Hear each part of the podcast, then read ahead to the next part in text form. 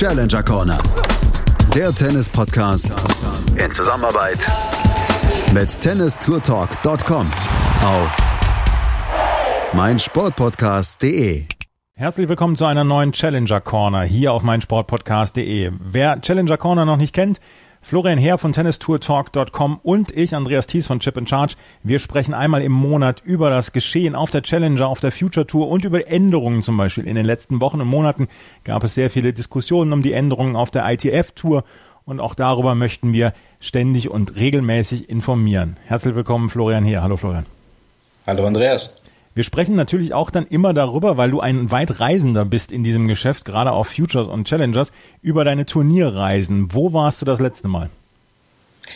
Ja, ich war jetzt gerade am Wochenende in Poric in Kroatien und habe dort ein Turnier besucht, ein 15.000 Dollar Turnier der neuen ITF World Tennis Tour, um mal einen ersten Eindruck zu bekommen, was sich so da tut, ein paar Stimmen einzusammeln von den Spielern, von den Veranstaltern, ja, ein bisschen eben zu schauen, inwieweit sich dort die Veränderungen auf diejenigen Akteure dort auswirken. Poric liegt in Kroatien. Und das ist eins dieser, dieser Turniere, was in drei Wochen hintereinander erfolgen in ähm, Kroatien. Letzte Woche war es in Porec, dieses Jahr ist es in Rovinj und nächstes Jahr gibt es dann auch nochmal ein kroatisches Turnier, oder? Doch, in Opatia, genau. Genau, also diese Turnierserie, man nennt das, ich hoffe, ich spreche es richtig aus, Istarska Riviera. Ähm, das ist immer so ein Sandplatz-Swing, der ja je nachdem ähm, mindestens drei Wochen dauert. Es ist übrigens das älteste Tennis-Event in Kroatien überhaupt, das inzwischen schon seit 47 Jahren ausgetragen wird. Dieses Jahr eben in äh, Poric, in Pula und in Opatia, Entschuldigung, äh, in Rovinje und Opatia, so ist es richtig, und hat aber auch früher schon in Umag, in Rijeka, teilweise sogar in Slowenien zu Zeiten Jugoslawiens dann auch schon stattgefunden und ist wie gesagt eines der traditionsreichsten Tennisturniere oder sogar das Traditions äh, traditionsreichste Turnier äh, des Landes. Ja, Umag, das ist ja so eins dieser traditionsreichen Sandplatzturniere dann auch was so in der Ferienzeit stattfindet und auf einem wunder, wunder, wunderschönen Center Court in einer wunderschönen Umgebung stattfindet. Du warst allerdings in Porec letzte Woche. Ein 15.000 Dollar Turnier. Wir haben schon drüber gesprochen. Die 15.000 Dollar Turniere äh, bieten jetzt im Moment noch keine Weltranglistenpunkte für die ATP, sondern nur die ITF Punkte. Und das ist im Moment die Möglichkeit für Spieler, die weiter hinten in der Weltrangliste sind, dann nach vorne weiterhin zu kommen. Wir haben an eins Andrea Pellegrino gesetzt gehabt, der auf Rang 345 in der Weltrangliste ist. Miljan Sekic war an zwei gesetzt und äh, ist aus Serbien und ist an 348 der Weltrangliste. Also das er bringt schon mal so einen Überblick über die Spieler, die dann dabei waren. Aus deutscher Sicht waren unter anderem dann Peter Heller dabei oder Benjamin Hassan, über den wir gleich noch sprechen werden. Christian Lindell zum Beispiel, ein äh, Schwede, der vor ein paar Jahren ein bisschen besseren Erfolg noch hatte, der ein bisschen in der Weltrangliste zurück gekommen oder gegangen ist. Und wir hatten ein paar Ungarn dabei. Über die Ungarn sprechen wir auch gleich noch. Insgesamt war es ein ordentlich besetztes Turnier, möchte man meinen. Ja, absolut. Also es ist ja so ein bisschen der Start in die Sandplatzsaison und das lassen sich dann vor allem auch viele Europäer so aus der Region. Das ist ja so ein äh, ja auch äh, Eck, wo sich einige Länder da auch vereinen. Italien, Österreich, die ganzen Balkanstaaten liegen dort natürlich alle in der Gegend und das ist dann äh, relativ einfach für die dann eben dort auch anzureisen. Und bei Pellegrino ist ein ganz interessanter Fall, weil das haben eben viele Spieler dort auch gesagt, die unterwegs waren, die gesagt haben, ja, es ist eigentlich ein Wahnsinn, der ist 345 in der ATP-Weltrangliste, hat aber selber gesagt, er kommt mit dem Ranking im Moment eigentlich gar kein, in gar keinen Challenger rein und äh, ist damit eigentlich mehr oder weniger darauf angewiesen, ähm, überhaupt in dieser ITFs dann noch zu spielen. Und bei Benjamin Hassan, der ja selber auch ein ATP-Ranking eben hat von 370, er sagt selber, er ist im Moment so auf der Kippe, er weiß selber eben nicht genau, ja, komme ich Challenger rein, muss ich Futures spielen? Und wir hatten das ja in unserem letzten Special ja auch schon mal thematisiert, dass gibt so ein bisschen Unsicherheit bezüglich der Planung für die Spieler auch. Ja, es gibt im Moment Unsicherheit, deswegen sind solche Spieler, die ungefähr um Platz 350 in der Weltrangliste sind, dann auch auf solchen 15.000er Turnieren zu sehen, wo sie eigentlich das Ranking dafür hätten, auf 25.000er Turnieren oder sogar bei Challengern mitzuspielen. Du hattest die Möglichkeiten, mit dem Turnierdirektor dort zu sprechen, Branimir Horvath, der früher dann auch in der ATP eine größere Rolle gespielt hat. Der ist Turnierdirektor. Sag noch ein bisschen was zur Rolle von Branimir Horvath, beziehungsweise was er schon äh, geleistet hat in, seinen, in seiner Karriere. Ja, also er war äh, selber Spieler, er war auch äh, als Coach unterwegs und ist in dieser Tennisszene eben sehr gut involviert, war früher auch im Teil dieser ähm, dieses ATP-Boards von Europa mit mit Teil dort mit an Bord gewesen eben auch und äh, hat dort eben dadurch noch ein relativ gutes Netzwerk und äh, ist seit mehreren Jahren dann eben auch in dieser Istarska Riviera als Turnierveranstalter mit dabei. Topspin heißt die Firma, so eine Marketingfirma, eine der größten Sportmarketingfirmen eben in Kroatien und war auch früher Turnierdirektor der ähm, Zagreb Indoors, also dem ATP 250er ähm, Turnier, was ja vor ein paar Jahren ja dann äh, vom Kalender aber gestrichen wurde. Ja, äh, mit Branimir Horvath hast du über das Pre-Qualifying gesprochen. Wir haben in unserem letzten Special darüber gesprochen, dass nur noch 24 Plätze zur Qualifikation zur Verfügung standen. Die ITF wollte dem dann auch ein wenig entgehen und wollte dann auch den Spielern, die weiter unten in der Weltrangliste sind, dann Möglichkeiten zum Spielen angeben. Deswegen gibt es im Moment das Pre-Qualifying. Das heißt, du musst schon drei Runden gewinnen, um überhaupt ins Qualifying zu kommen, wenn du in der Weltrangliste weiter unten bist. Da musst du dann auch nochmal drei Runden gewinnen. Das heißt, du musst sechs bis teilweise sieben Matches gewonnen, um überhaupt ins Hauptfeld eines Turniers zu kommen. Und das wird komplett alles in der Woche vor dem Turnier stattgefunden, äh, findet in, den, in der Woche vor dem Turnier statt. Ja, genau. Also in Porridge wurde jetzt quasi die Pre-Quali für Rovinje, also das Turnier, was jetzt diese Woche stattfindet, ausgetragen. Und ja, da war richtig Action. Also das, man muss dazu auch sagen, diese, diese Anlage, die liegt sehr schön. Die liegt ungefähr nur 100 Meter vom Meer entfernt. Da gibt es aber auch dementsprechend viel Fläche. Das heißt, äh, es gibt mehr als 20 Chords, die dort zur Verfügung stehen. Anders wäre das überhaupt gar nicht zu woppen.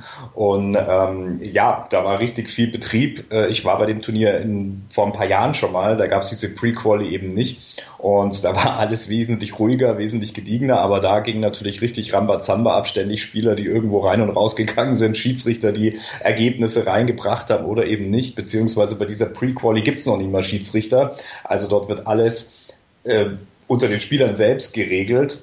Und ähm, ja, wenn dann eben das erfolgreich äh, überstanden ist, dann bekommt man quasi eine Wildcard für die eigentliche Qualifikation, dann eben in Rovinje in dem Fall jetzt.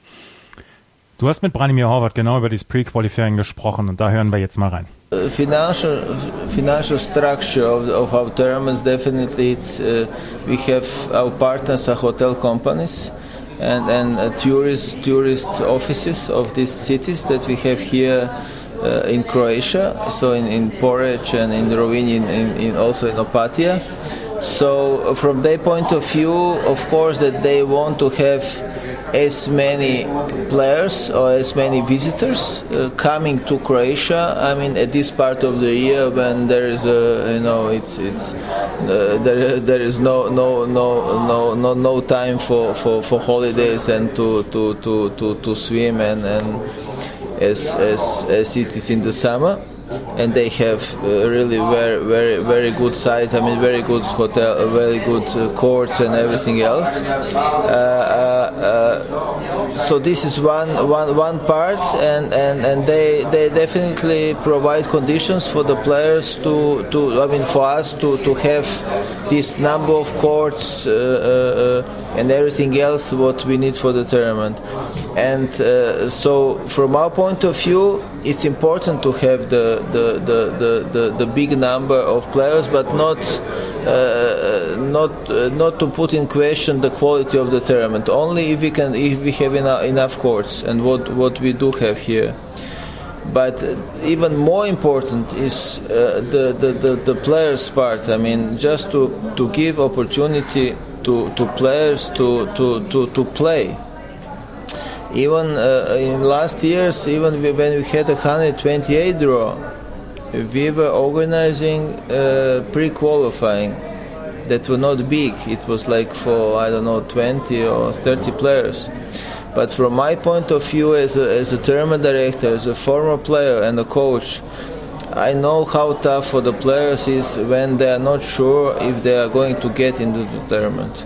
So we wanted to to even give even before when we had a, this really big qualifying draw, we made a, a, a pre-qualifying. I mean, or, or tournament for few wildcards for the qualifying, just to give everybody opportunity to play. And then if they get into the qualifying, it's even better because uh, this what was happening uh, in the last years. It was also that uh, uh, you know the, the, the, the cutoff for the qualifying. Many players were uh, pulling out in the last moment. So many players were like 50, 60, 70 out of the qualifying draw. So many players didn't come, and then the, the draw was uh, was not full, and some players they couldn't get in. Logistisch natürlich auch eine, eine durchaus große Herausforderung dann für die Turniere. Aber wenn es jetzt zum Beispiel auf Hotelanlagen stattfindet, für die Veranstalter ist das nicht unbedingt schlecht. Für die Spieler natürlich, da haben wir ja schon drüber gesprochen, aber für die, ähm, für die Veranstalter ist es nicht unbedingt das Schlechteste. Ja, also das Turnier in Porridge findet nicht direkt auf der Anlage statt von dem Hotel. Ähm, nichtsdestotrotz spielen die Hotels eine ganz wichtige Rolle, weil du benötigst natürlich die Unterkunft, die du überhaupt erst zur Verfügung stellen musst. Also die Kapazitäten müssen überhaupt erst geschaffen werden. Und noch dazu, sage ich mal, auch in einem anständigen Preis-Leistungs-Verhältnis für die Spieler dann. Und das alles ist eigentlich in Istrien gegeben. Es ist Nebensaison. Das heißt, eigentlich der große Touristenandrang ist eben noch nicht da. Ähm, man merkt, ab und zu fährt da mal so ein Bus aus Österreich vor, da steigen dann schon die ersten ähm, ja, Tennisvereine äh, aus, die dort dann ihre Trainingslager dann im Frühjahr auch langsam aufschlagen. Ähm, aber nichtsdestotrotz ähm, ist es eine Win-Win-Situation, weil auf der einen Seite eben die Hotels damit eben ihre Auslastung in der Nebensaison stärken können und auf der anderen Seite die ähm, Veranstalter hier eben die dementsprechenden äh, Möglichkeiten an, an Unterkünften dann eben auch hier zur Verfügung stellen können. Ja. Mit Brani Wehr Horvath hast du auch über Tennis Croatia gesprochen, die Kroaten, die im Moment zwar Davis Cup Sieger sind mit Marin Cilic und äh, Borna Coric, aber da, wo sonst an sich nicht so ganz viel los ist, ähm, da hören wir jetzt nochmal gerade rein. Finally talking about bigger tournaments and talking about tennis in Croatia. Um, there is only one ATP tournament in Umag. I guess there is no challenger anymore, and there are only a couple of ITF tournaments. What are the, what are what are the chances that there will be another bigger tournament established here in Croatia? Yes, yes, it's a, it's a good question. Yeah, we are we are uh, we say world champions this year. We won the Davis Cup for men. Uh, uh, uh I'm mostly involved in men, but also the, uh, we have good girls. But uh, I think men tennis it's more. I would say. I mean, in some way more popular and and uh, we are definitely trying to, to, to, to get back some tournaments. We used to have uh, uh, many tournaments, many futures. We, we, were having like 20 or even even more few challengers and and even our, our company and our club we were organizing some of them so we are working on that we will definitely try to get uh, some bigger tournaments the final goal would be to, to get back a big uh, big ATP tournament, but uh, that's not so easy. Of course, it it it it, it there, it's it's quite a, a, lot of money that we have to have. It's not only the money, but also the conditions and, and everything else what what is needed for such a big tournament. But I think that we will. I hope for next year that we might have one or two challengers and maybe some more of, of, of these uh, uh these ITA World Tennis Tour tournaments. Our federation has a, a, tennis federation has a new leadership from this year, and uh, I think they, they they they really wanted. That's what they told me and, and some others. They want to help to, to that we get more tournaments because it's definitely good for also players from Croatia, but also good to promote the, the, the our our country as this is one of the tourist countries that we, we definitely have. It makes sense to promote it uh, also in the in, with the, with tennis. Das kroatische Tennis, ja, hat Borna Coric und hat jetzt auch Marin Cilic im Moment, aber ansonsten so richtig viel läuft im Moment nicht im kroatischen Tennis.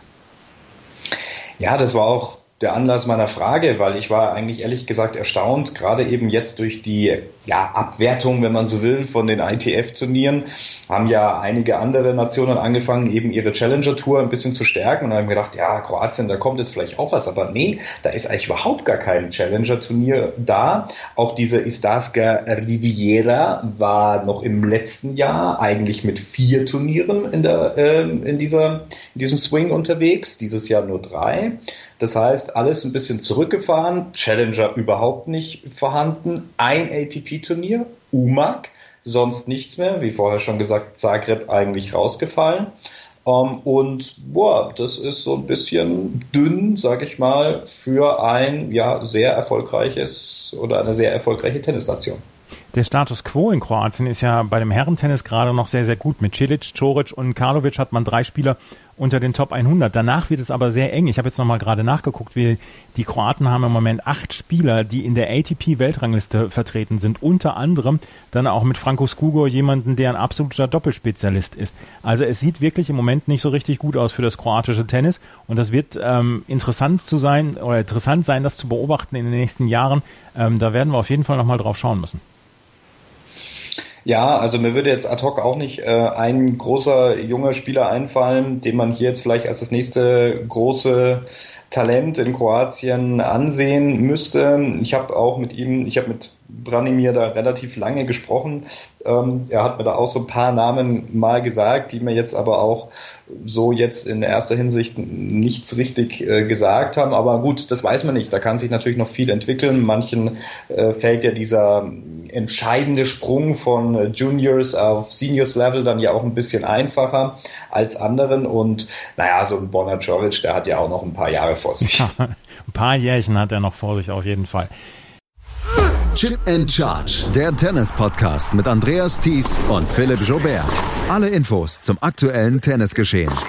Um den Platz. Jeder Sieg gegen, gegen Roger ist sehr speziell. Am Platz. Und sie ist eine, die von der Grundlinie so viel kann, die so eine tolle Übersicht hat, aber die nie die ganz großen Höhen erreichen wird, wenn diese beiden Schläge nicht klappen. Auf dem Platz. Vor die Füße von Sosa, dessen Rückhand landet. Longline im Netz. Einstand. Chip and Charge. Auf meinsportpodcast.de. Vernimmt sich, was man will, dann wilde Gerüchte entstanden. Fast nichts davon stimmt. Tatort. Sport. Wenn Sporthelden zu Tätern oder Opfern werden, ermittelt Malte Asmus auf meinsportpodcast.de. Folge dem True Crime Podcast, denn manchmal ist Sport tatsächlich Mord. Nicht nur für Sportfans. Lass uns über das Turnier sprechen. Das Turnier wurde nämlich, das ähm, Herrenturnier wurde am Ende von Andrea Pellegrino, der hier in Ernst gesetzt war, gewonnen. Er hat im, im Finale gegen Maxim Chazal gewonnen. Pellegrino gewann im Halbfinale gegen Ergi Kirkin, ähm, der hier in Acht gesetzt war, ein Türke, und der auf Platz 557 der Weltrangliste ist. Das andere Halbfinale bestritt Maxim Chazal und er spielte gegen den deutschen Konstantin Schmitz. Und Konstantin Schmitz hat eine ganz interessante Vita. Der kam, kam vom College und versucht sich jetzt erstmal so ein bisschen auf der Tour. Ja, das ist ein ganz interessanter Typ. Das ist so das Modell Hanfmann, das man in Deutschland ja schon relativ gut kennt, wo also in den USA einige äh, Tennisspieler, deutsche Tennisspieler sind, die ja nach dem Abitur eben dann über einen großen Teich gegangen sind, dort ähm, studiert haben, gleichzeitig eben College-Tennis gespielt hat. Und ähm, dazu gehört eben auch Konstantin Schmitz, der ähm, an der Tulane University jetzt dann eben seinen Bachelor gemacht hat und ähm, ja, ähm, dann jetzt sich eigentlich vorgenommen hat, ähm, äh, ja, auf der ITF-Tour oder überhaupt auf dem äh, Pro-Circuit Fuß zu fassen. Und er hat gesagt, na, also er nimmt sich jetzt mal erstmal so ein, zwei, drei Jahre maximal wahrscheinlich erstmal Zeit, ähm, um zu schauen, naja, wie weit komme ich nach vorne. Im Moment hat er ja so ein ITF-Ranking von 600, glaube ich, ungefähr. Und ähm, er hat sehr erfolgreich gespielt in den USA, muss man auch sagen, hat dort also mehrere Auszeichnungen auch bekommen. Und ähm, ja, ist ein richtig lockerer Typ und war interessant mit ihm zu sprechen. Ja, du hast mit ihm gesprochen und da hören wir dann jetzt nochmal rein. Konstantin Schmitz im Interview nach seinem Viertelfinale, was er gewonnen hatte und wo er sich dann dann für das Halbfinale qualifiziert hatte. Ja, erstmal Gratulation heute zum Sieg. Ich glaube, gerade der Matchballer hat nochmal gezeigt, war ein sehr intensives Match. Auf jeden Fall, Dankeschön. Ähm, Sandplatz-Matches sind in der Regel immer ein bisschen intensiver, finde ich. Ähm, und ja, ein Matchball war natürlich nochmal ein guter Abschluss. Äh, harter Kampf, aber auf Augenhöhe und zum Schluss glücklich, dass ich das äh, durchgezogen habe. Ist ja jetzt Halbfinale hier in Porridge. Äh, ist, glaube ich, für dich auch schon ein ja, äh, relativ gutes Ergebnis, glaube ich. Kann man sagen, wenn man es mit den äh, bisherigen Ergebnissen anschaut, weil du gesehen haben, glaube ich, ein Finale bisher gespielt, oder? Genau. Ähm, ist ein ganz guter Auftakt, vor allem hier auch in die Sandplatz-Saison. Genau, ja. Ich habe äh, vor zwei Jahren, glaube ich, mal ein Finale schon mal gespielt auf Sandplatz und letzten Herbst mal ein Halbfinale. Ähm, und jetzt hier direkt erstes Turnier auf Sandplatz. Fühle ich mich in der Regel eigentlich immer wohl auf Sandplatz. Deshalb äh, glaube ich, spiele ich auch wieder so gut, direkt beim ersten Mal. Und es ist natürlich schön, dass es direkt äh, ja, jetzt schon mal im Halbfinale ist mit Verlaub, du gehörst jetzt nicht zu den ersten Namen, die einem beim Tennis jetzt wahrscheinlich einfallen in Deutschland, aber ich habe mal ein bisschen geschaut auf der Website und so. Da präsentierst du dich ja auch selber. Ähm, kannst du ein bisschen was erzählen über, über dich? Du hast in, äh, in den USA gespielt und ähm, ja, jetzt eigentlich erst seit eineinhalb Jahren, glaube ich, ungefähr überhaupt erst auf der Tour regelmäßig. Genau, ähm, ich bin nach dem Abitur in die USA gegangen, um dort am College zu studieren und College Tennis zu spielen. Das war in der Situation für mich damals äh, die beste Entscheidung, die ich treffen konnte, da ich in der Jugend gut gespielt habe, auf Top-Niveau und dann leider Probleme mit Verletzungen hatte und äh, dieses System in den USA hat mir einfach die Möglichkeit gegeben, weiterzuspielen auf einem guten Niveau und trotzdem eine Ausbildung zu machen.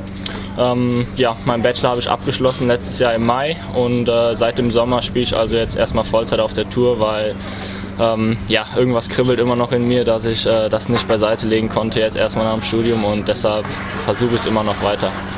Gratulation erstmal zum Abschluss. Ähm, ja, ähm, was sind jetzt die Ziele, die man jetzt da verfolgt? Wie sieht der Fahrplan oder wie sieht jetzt die Idee für die nächsten ja, Monate, Jahre vielleicht aus, oder? Ähm, ja, es ist immer ein bisschen schwer, finde ich, in, in Zahlen oder in Worte zu fassen, was so die Ziele sind, ist natürlich immer wichtig, aber ähm, ich habe mir auf jeden Fall gesagt, dass ich das äh, ein bis zwei Jahre komplett durchziehe, weil es ist schwer, da nach ein paar Monaten schon eine Entscheidung zu treffen, ob das Sinn macht oder nicht. Ähm, deshalb werde ich mir einfach die Zeit nehmen. Ähm, mit dem neuen Ranglistensystem und Punktesystem, das jetzt äh, eingetroffen ist, ist äh, das auch nochmal, finde ich, eine Änderung geworden, was Ranglistenpositionen oder ähm, Ziele zum Beispiel für Grand Slam Qualis oder so sind. Ähm, das heißt, ähm, werde ich mir anschauen, wie sich so die nächsten Monate entwickeln, wo die, wo die Reise mit Punkten und Ranglistenpositionen hingeht ähm, und dann wird sich was ergeben. Solange ich, äh, denke ich, gutes Tennis spiele, kommt alles andere im Endeffekt auch. Also da konzentriere ich mich lieber aufs Tennis und schaue dann, was am Ende an irgendwelchen Ranglisten rauskommt. Stichwort, dass man das Ganze auch finanzieren muss. Ich fand das total interessant. Du hast auf einer Website geschrieben, weiß nicht, ob es deine eigene ist oder ähm, was das da, wo das eine richtige Kalkulation eigentlich aufgestellt, wo du auf Sponsorensuche bist, glaube ich. Ähm, erste Frage, hat sich darin schon was ergeben? Und zweite Frage, ähm, ja, wie handelt man das? Jetzt auch, wo sich vielleicht die Situation gerade mit der ITF-Tour auch ein bisschen verändert hat. Auf jeden Fall ist überhaupt kein einfaches Thema, ähm, da das finanzielle, ja, den finanziellen Rahmen zu schaffen, weil es einfach extreme Kosten sind, die auf einen zukommen und äh, die Preisgelder in der Regel am Anfang, außer wenn man schnell durchmarschiert durch die ITF Future Turniere, so gering sind, dass man eigentlich äh, ja, viel Minus macht ähm, jede Woche. Und ähm, ja, ich habe halt nach Sponsoren gesucht, weil sonst geht es eigentlich kaum, außer die Eltern unterstützen einen komplett. Aber ähm, ich habe ein, zwei, drei Sponsoren gefunden, die mir ein bisschen unter die Arme greifen. Ähm, meine Eltern, die mich weiterhin unterstützen. Und ähm, ich auch einen Coach habe, der ähm, ja, mich so gut es geht unterstützt, ähm, so dass ich halt finanziell irgendwie über die Runden komme und trotzdem es schaffe, Turniere zu spielen, weil ja, darum geht es natürlich. Ne? Und ist natürlich schön, wenn das alles irgendwie klappt, so dass man das ermöglicht bekommt. Jetzt hat sich ja, wie gesagt, in dem Jahr einiges verändert. Dieses Turnier ist eigentlich, ja, kann man sagen, äh, repräsentiert es eigentlich, glaube ich, relativ gut. Es gibt eine Pre-Quali, die gespielt wird für das nächste Turnier in Rovinje dann, wo du auch noch spielen musst, weil du ja eigentlich auch erst aus der Quali gekommen bist. Ähm, inwieweit beschäftigt euch das? Inwieweit erschwert euch das tatsächlich den Weg? Es ist ja einiges, was im Moment in der Tennis-Community ja da los ist. Ja, ich finde es echt unglaublich. Also wenn man überlegt, dass man, wenn man aus der Pre-Quali kommt, äh, jetzt diese Woche fünf Matches gewinnen müsste, dann nochmal zwei in der Quali und dann ist man erst im Hauptfeld, da hat man schon sieben Matches und hat eigentlich ja noch keinen Cent verdient, noch keinen Punkt gesammelt. Ähm, ist natürlich eine gute Sache, dass es den Spielern ermöglicht wird, irgendwie daran teilzunehmen, aber ich finde, das ist äh, ja der ITF geschuldet, dass die die Qualifikation verkleinert haben, dass die das einfach erschwert haben, Leuten, die äh, noch keine Ranglistenposition haben oder noch nicht auf einem Level sind, äh, ja trotzdem mitspielen zu lassen. Ähm, ja, es ist, ist nicht so ganz einfach, finde ich es gibt jetzt so ein bisschen Einlenken, so die erste Geschichte, gab so Q&A-Sessions über Twitter mit der ITF, es gibt äh, die ersten Ansätze, die die Quali-Draws wieder ein bisschen zu erhöhen. Ähm, bist ihr schon irgendwie äh, schon irgendwas weiter, wo man sagt, ja, vielleicht wird sich doch noch was ändern, es gibt ein Einlenken zu eurem Gunsten? Ich glaube auf jeden Fall wird sich was ändern, weil ähm, diese Bewegung, die da entstanden ist und auch äh, ja, viele Leute das unterstützen, auch von ganz oben, ähm, weil sie sehen, was eigentlich schief läuft und ähm, dass es ins Negative geht mit der ITF. Ähm, denke ich auf jeden Fall, dass es eine Veränderung geben wird und geben muss. Die Frage ist, wann es passiert ähm, und ja, wie es dann ausfällt, in welche Richtung es äh, ja, fällt, ähm, ob es positiv ist oder nur Kleinigkeiten, die im Endeffekt auch wieder keine Veränderung bringen. Aber ich denke schon, dass es auf, äh, in naher Zukunft irgendwelche Veränderungen gibt. Hier jetzt in Kroatien ist es auch so, die Turniere haben ja einen großen Anteil mit den Hotels hier, wo sie eben zusammenarbeiten. Ich weiß nicht, ob du im offiziellen Hotel äh, auch äh, stationiert bist. Gibt es da auch so eine Art Zweiklassengesellschaft, was man manchmal hört, dass man sagt, na, also die Spieler, die nicht im offiziellen Hotel unterwegs sind, dass die dann eben ja gewisse Nachteile irgendwie haben, das Gym nicht nutzen dürfen, nicht auf die Trainingsplätze nutzen dürfen. Gibt es ja so ein paar Sachen, die da äh, auch kursieren. Gibt es auf jeden Fall. Also ähm, hier das Turnier ist top organisiert, finde ich, ähm, extrem extrem klasse Spielerhotel zu einem guten Preis. Also das findet man selten, dass es so ähm, ja, unterstützend für die Spieler vor allem. Es geht ja in erster Linie, dass die Spieler sich das irgendwie finanzieren können. Es bringt nichts, ein Spielerhotel zu stellen, wo dann die Nacht 100 Euro kostet. Das kann sich eigentlich keiner leisten. Ähm, und dann gibt es schon immer ähm, die Sachen, dass auch einige Spieler außerhalb wohnen müssen, äh, irgendwelche Apartments mieten müssen oder in einfach kleinen Ap äh, Hotels wohnen, um sich Geld zu sparen. Und dann gibt es auch wieder Probleme mit Trainingsplätzen, Gym, Shuttlebussen und so. Das ist nicht immer alles optimal. Ähm, aber hier jetzt die drei Wochen in Kroatien sind echt top und äh, super organisiert und ähm, ich finde, hier wird gut auf die Spieler eingegangen. Das ist echt äh, ja, hervorzuheben. Die Idee ist jetzt wahrscheinlich auch, den kompletten Istrian Swing hier zu spielen, oder? Das ist der Plan. Ähm, mir ist leider bei der Anmeldung auf die bei den Turnieren äh, ein Fehler unterlaufen, dass ich bei den nächsten beiden Turnieren nicht äh, im, im Feld drin bin. Das heißt, eigentlich müsste ich jetzt Pre-Quali spielen bei beiden Turnieren. Ähm, hätte ich heute Abend noch das Pre-Quali-Match für Robin, dieses Turnier. Jetzt muss ich mir natürlich mal überlegen, ob das irgendwie äh, ja, noch geht, weil die erste Woche jetzt schon mal ganz gut läuft. Ob ich mich dann vielleicht auf die dritte Woche konzentriere, das ist mein eigener Fauxpas. Ähm, muss ich für gerade stehen, aber ja, werde werd die drei Turniere also noch hier bleiben. Der Fehler heißt zu spät gemeldet oder? Ähm, bei dem einen Turnier habe ich einfach vergessen die Deadline, äh, einfach ja nicht dran gedacht. Bei dem bei dem dritten Turnier ist mir ein Fehler unterlaufen bezüglich einer Änderung dieses Jahr in der ITF, ähm, dass 25.000er Futures favorisiert werden über 15.000er Futures und ich hatte einen 25er gemeldet in Italien, ähm, wo ich in der Quali stand, was nicht meine erste Priority war, aber es wird trotzdem als ähm, ja, Favorit gewählt. Deshalb wurde ich aus ähm, dem Turnier in Kroatien rausgeschmissen und in Italien gemeldet und ja, jetzt stehe ich hier und muss äh, wahrscheinlich dann auch wieder Pre-Quali spielen. Da ist dann äh, die Pre-Quali was ganz Gutes für mich. Kann man als zusätzliche Matchpraxis noch sehen. Genau. Ähm, ja, jetzt hast du gesagt, du hast einen Trainer oder bist mit einem Coach unterwegs. Vielleicht kannst du noch ein bisschen was sagen, wie so die, aktu wie so die aktuelle ja, Practice-Geschichte äh, auch aussieht. Ob du irgendwo auf einer Base bist, wo du unterwegs bist, wenn du vielleicht auch in Deutschland bist. Ähm, ich bin stationiert in Koblenz. Ähm, da wo der Tennisverband von Rheinland-Pfalz ist. Dort bin ich groß geworden. Ähm, und als ich aus den USA zurückgekommen bin, habe ich mir halt was gesucht, wo ich irgendwie ja ein bisschen begleitet trainieren kann, weil es finde ich wichtig, halt einen Coach zu haben, der ab und zu mal drüber guckt und nicht ganz alleine zu spielen, aber es mir auch irgendwie leisten kann. Ähm, und dort in Koblenz hat sich eine Möglichkeit ergeben mit mir und zwei anderen Spielern ähm, und zwei Coaches, die uns zwei bis drei bis vier Tage je nachdem äh, betreuen. Ähm, und die anderen Tage machen wir individuell. Ähm, das heißt, wir haben dort eine ganz gute Mischung gefunden, dass wir ja die Hälfte der Woche äh, mit Trainern auf dem Platz sind, die andere Hälfte ähm, ja ich mit meinen Trainingskollegen auf dem Platz bin. Reisen mit Trainer ist natürlich auch nochmal so eine Sache. Ähm, das wäre natürlich ideal und optimal, aber ähm, kommen natürlich dann extreme Kosten auf einen zu, ähm, die ich mir momentan noch nicht leisten kann. Aber ja, wir, wir, ich und mein Trainingskollege bekommen das momentan ganz gut hin, so dass wir ja ein paar begleitete Trainings haben und den Rest ist am Anfang leider so.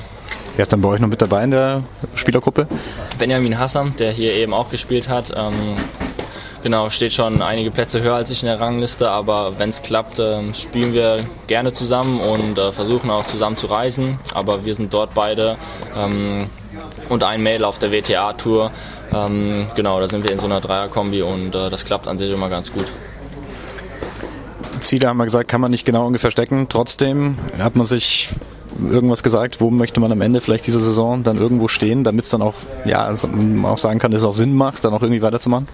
Ähm, ich finde, mit dem neuen Ranglistensystem könnte man als erstes Ziel vielleicht so die Top 100, Top 50 ITF anpeilen, weil das so ungefähr die, die Grenze ist, um darüber dann für die Challenger-Turniere sich zu qualifizieren. Also das ist, äh, finde ich, ein Ziel, das man anpeilen kann und ähm, ja, sinnvoll ist, um, um in den nächsten Schritt zu kommen, um, um sich für die Challenger-Turniere zu qualifizieren. Ähm, deshalb finde ich es, ja, das ist ein Ziel, was man mal so hinschreiben könnte. Super, vielen Dank dann schon mal. Viel Erfolg dafür. Vielen Dank, danke sehr. Schmitz hatte gegen Andrea Basso gewonnen in zwei Sätzen und verlor dann gegen Maxim Chazal in zwei Sätzen. Ist trotzdem ein erfolgreiches Turnier, auch wenn es hier dann keine ATP-Punkte gab fürs ITF-Ranking für Konstantin Schmitz, der vorher hier auf Platz 623 in der ITF-Weltrangliste geführt worden ist. Sicherlich, ähm, sicherlich sehr, sehr wichtige Punkte.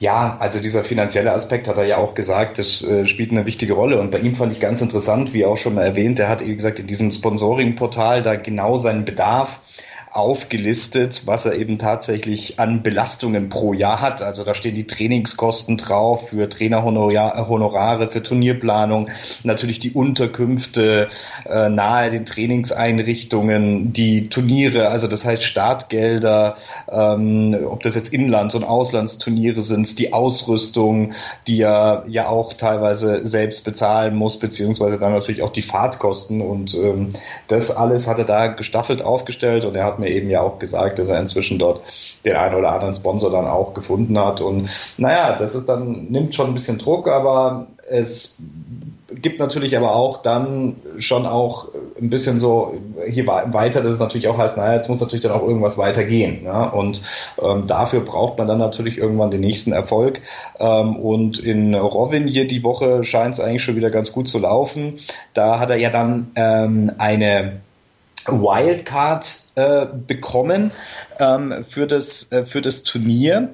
Ähm, er hätte sogar noch in Porridge die Pre-Quali spielen müssen. Die hat er dann abgesagt, weil sie dann, weil er eben relativ weit gekommen ist und er dann an einem Tag, glaube ich, äh, drei Matches oder so hätte spielen müssen und er dann eher gesagt hätte, naja gut, dann pausiere ich. Das war so mein letzter Stand, den ich gehört habe, bis dann zum übernächsten Turnier. Und er hat aber eine Wildcard bekommen und äh, steht inzwischen ähm, schon wieder, glaube ich, im Viertelfinale genau. dort. Mhm. Und ja, äh, mal sehen. Vielleicht geht es diesmal mindestens genauso weit. Im tagesaktuellen Ranking hier am Donnerstagabend steht er auf Platz 469 jetzt im ITF-Ranking und für ähm, Konstantin Schmitz geht es langsam bergauf im Ranking der ITF-Weltrangliste. Er hatte allerdings auch noch einen Erfolg zu feiern. Er hat nämlich das Doppel an der Seite von Benjamin Hassan gewonnen. Die hatten im Halbfinale, nee, Entschuldigung, im Viertelfinale hatten sie Gabor Borjos und Peter Notch geschlagen und äh, Tennisfans werden sich vielleicht so ein bisschen zurückerinnern. Borges und Notch, die waren hier an eins gesetzt, die haben vor wenigen Wochen noch im Davis Cup gegen Deutschland gespielt damals. Im Doppel hatten keine Chance gegen Struff und Pütz und haben jetzt hier an eins gesetzt gegen Hassan und Schmitz verloren mit 4 zu 6 und 2 zu 6. Und sie gewannen im Finale dann gegen Rasborsek und Urbania mit 6 zu 2 und 6 zu 0. Sind ziemlich durchgecruised, auch wenn sie im Halbfinale große ähm, ja, große Mühen hatten, um die beiden Sabanows zu besiegen, aber Hassan und Schmitz mit ihrem ersten Turniersieg. Zweiten Turniersieg. Zweiter. Turniersieg. Sogar. Ähm, ja, die sind, ähm, das war das zweite Mal, dass sie zusammen angetreten sind und das zweite Mal auch gewonnen haben. Die haben bereits in Trier, glaube ich, im vergangenen Jahr beim ITF-Turnier äh, zusammen gewonnen im Doppel. Ähm, ja, jetzt zweiter Turniererfolg und das Finale muss man sagen, ja, das war, das war One-Way-Traffic. Da ging bei den anderen eigentlich äh, ja nicht mehr viel zusammen und ich glaube, die zwei wollten das dann auch richtig durchziehen. Und ja, hat sich am Ende ja auch ausgezahlt. Und auch da hören wir jetzt mal rein, was Konstantin Schmitz und Benjamin Hassan zu erzählen hatten vor dem Mikro von äh, Florian Heer von tennistourtalk.com. Ja, äh, Doppel-Champions hier in Porridge, Konstantin Schmitz und Benjamin Hassan. Ähm, insgesamt, glaube ich, kann man sagen, Benjamin, trotz der Halbfinalniederlage im Einzel äh, ein ganz gutes, uh, sorry, im Viertelfinale, ja, sorry, glaube ich, eine ganz gute Woche, kann man sagen, oder? Auf jeden Fall, ähm, gerade für den Start, das ist unser erstes Sandplatzturnier jetzt gewesen und äh, ich glaube, wir können beide glücklich sein mit unserem Ergebnis. Konstantin Halbfinale, ich Viertelfinale und jetzt so ein Doppeltitel. Ähm, sind beide mega glücklich und dafür, dass wir erst zwei Futures zusammen gespielt haben und zwei Siege, ist es echt gut gelaufen. Konstantin ähnlich, Halbfinale heute Morgen ging nicht ganz so rund. Was hat da vielleicht am Ende gefehlt? Ja, ähm, Maxim hat gut gespielt auf jeden Fall. Äh, alle Credits zu him. Ähm, mir haben dann so ein bisschen die Körner noch zum Schluss gefehlt. Zwei lange Matches jetzt vorgestern und ähm, gestern gehabt und das habe ich dann einfach heute in den Beinen gespürt und nicht hundertprozentig hinter meinem Spiel stehen können und dann äh, ja, bin ich ein bisschen hinterhergelaufen. Ähm, aber umso schöner, dass wir jetzt dann nochmal äh, uns im Doppel motivieren konnten und äh, nochmal uns zusammenreißen konnten und den Titel holen konnten. Jetzt glaube ich, geht es auch zusammen weiter. Ihr bleibt hier noch, äh, noch zwei Wochen. Und ähm, ja, wie sehen die nächsten Wochen vielleicht aus? Wie sind die Erwartungen, die sich da noch ergeben? Ähm, auf jeden Fall werden wir erstmal regenerieren. Ich glaube, heute machen wir frei, morgen wird auch noch frei gemacht. Ähm, ich weiß nicht, wie dein Plan jetzt aussieht mit den nächsten, mit den nächsten Turnieren. Für mich sieht es wieder so aus, dass ich ab Montag wieder trainieren werde, weil ich ja Dienstag oder Mittwoch das Match habe, genau. Ähm, werde jetzt die Sachen, die nicht gut gelaufen sind im Match, einfach nochmal trainieren.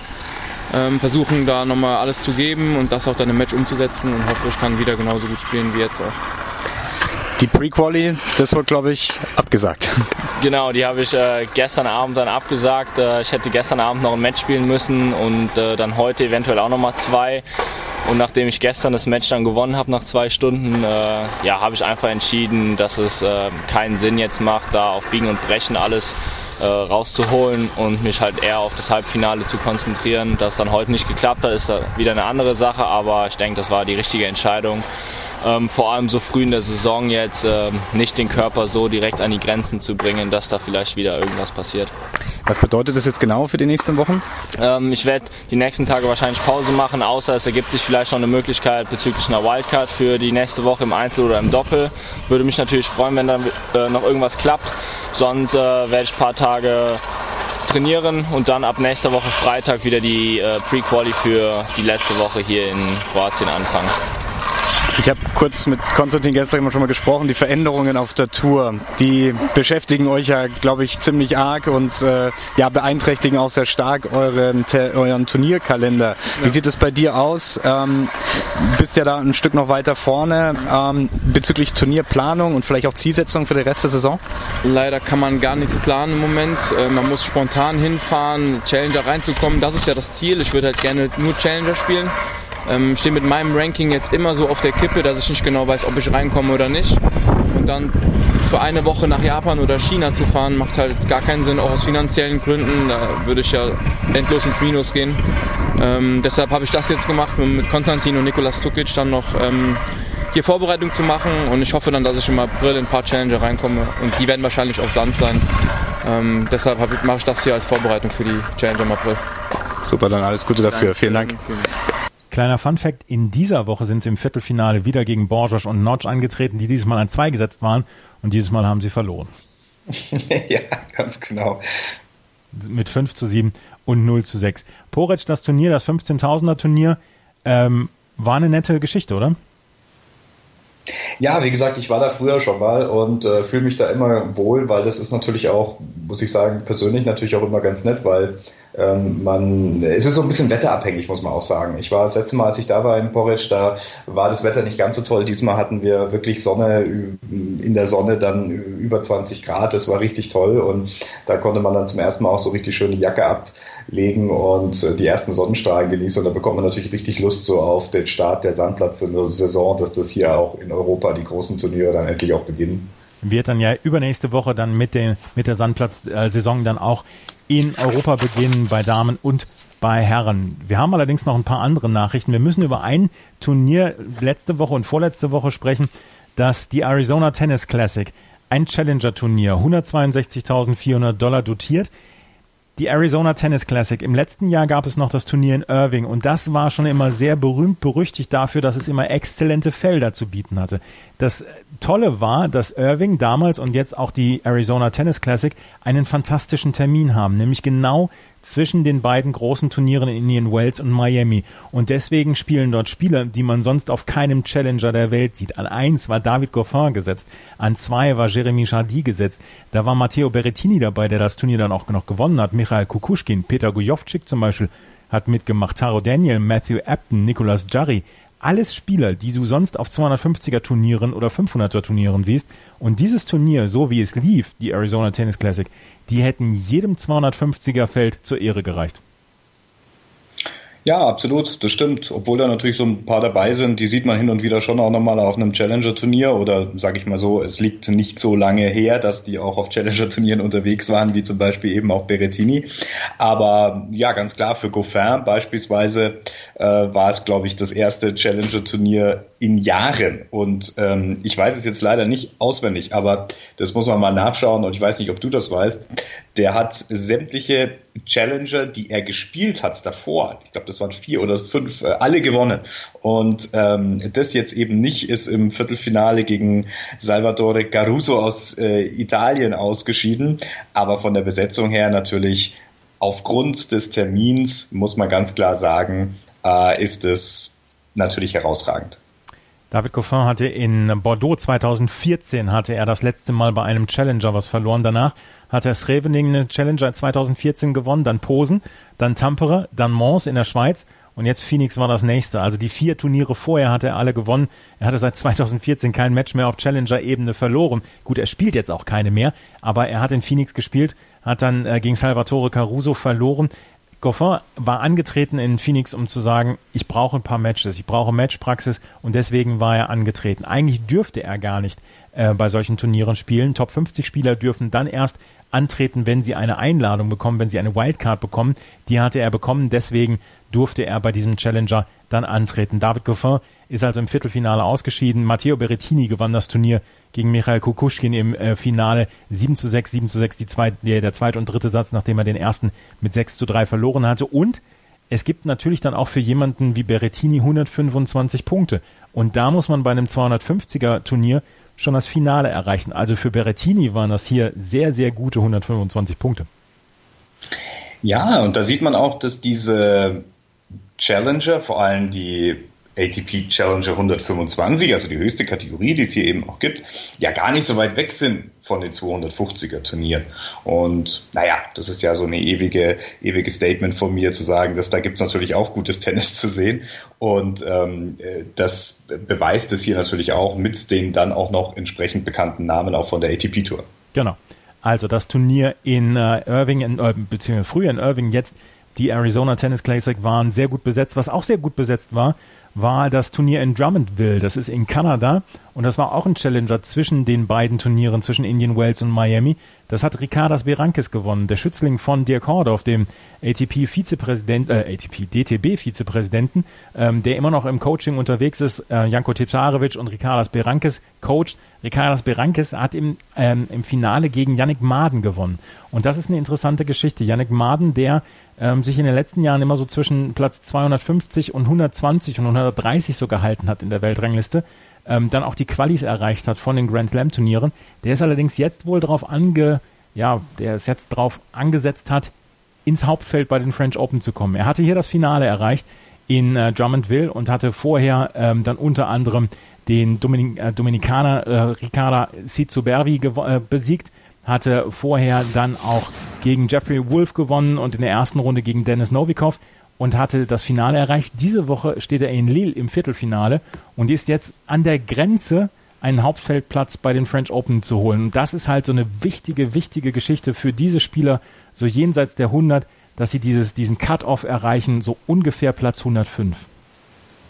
Ja, das ist eine ganz interessante Geschichte mit Yannick Maden. Ich habe das ein bisschen verfolgt, weil sein Vater hat ähm, eine Tennisanlage in Schwieberdingen gehabt, wo eben auch über Jahre lang ein ITF-Turnier stattgefunden hat. Und äh, da hieß es so immer, naja, also der, der Papa hat es gemacht, dieses Turnier um seinen Söhnen. Er hat nämlich auch noch einen Bruder, da irgendwie so eine, so eine Plattform zu geben, dass die mal da spielen können. Und das haben sie natürlich anfangs auch gemacht. Irgendwann ist Yannick dann auch ein bisschen äh, zu gut geworden, ja, war dann eben weiter unterwegs und hat so in den letzten fünf, sechs Jahren auch immer so, ja, mal ein Future gewonnen, mal auch ein bisschen mehr in den letzten Jahren.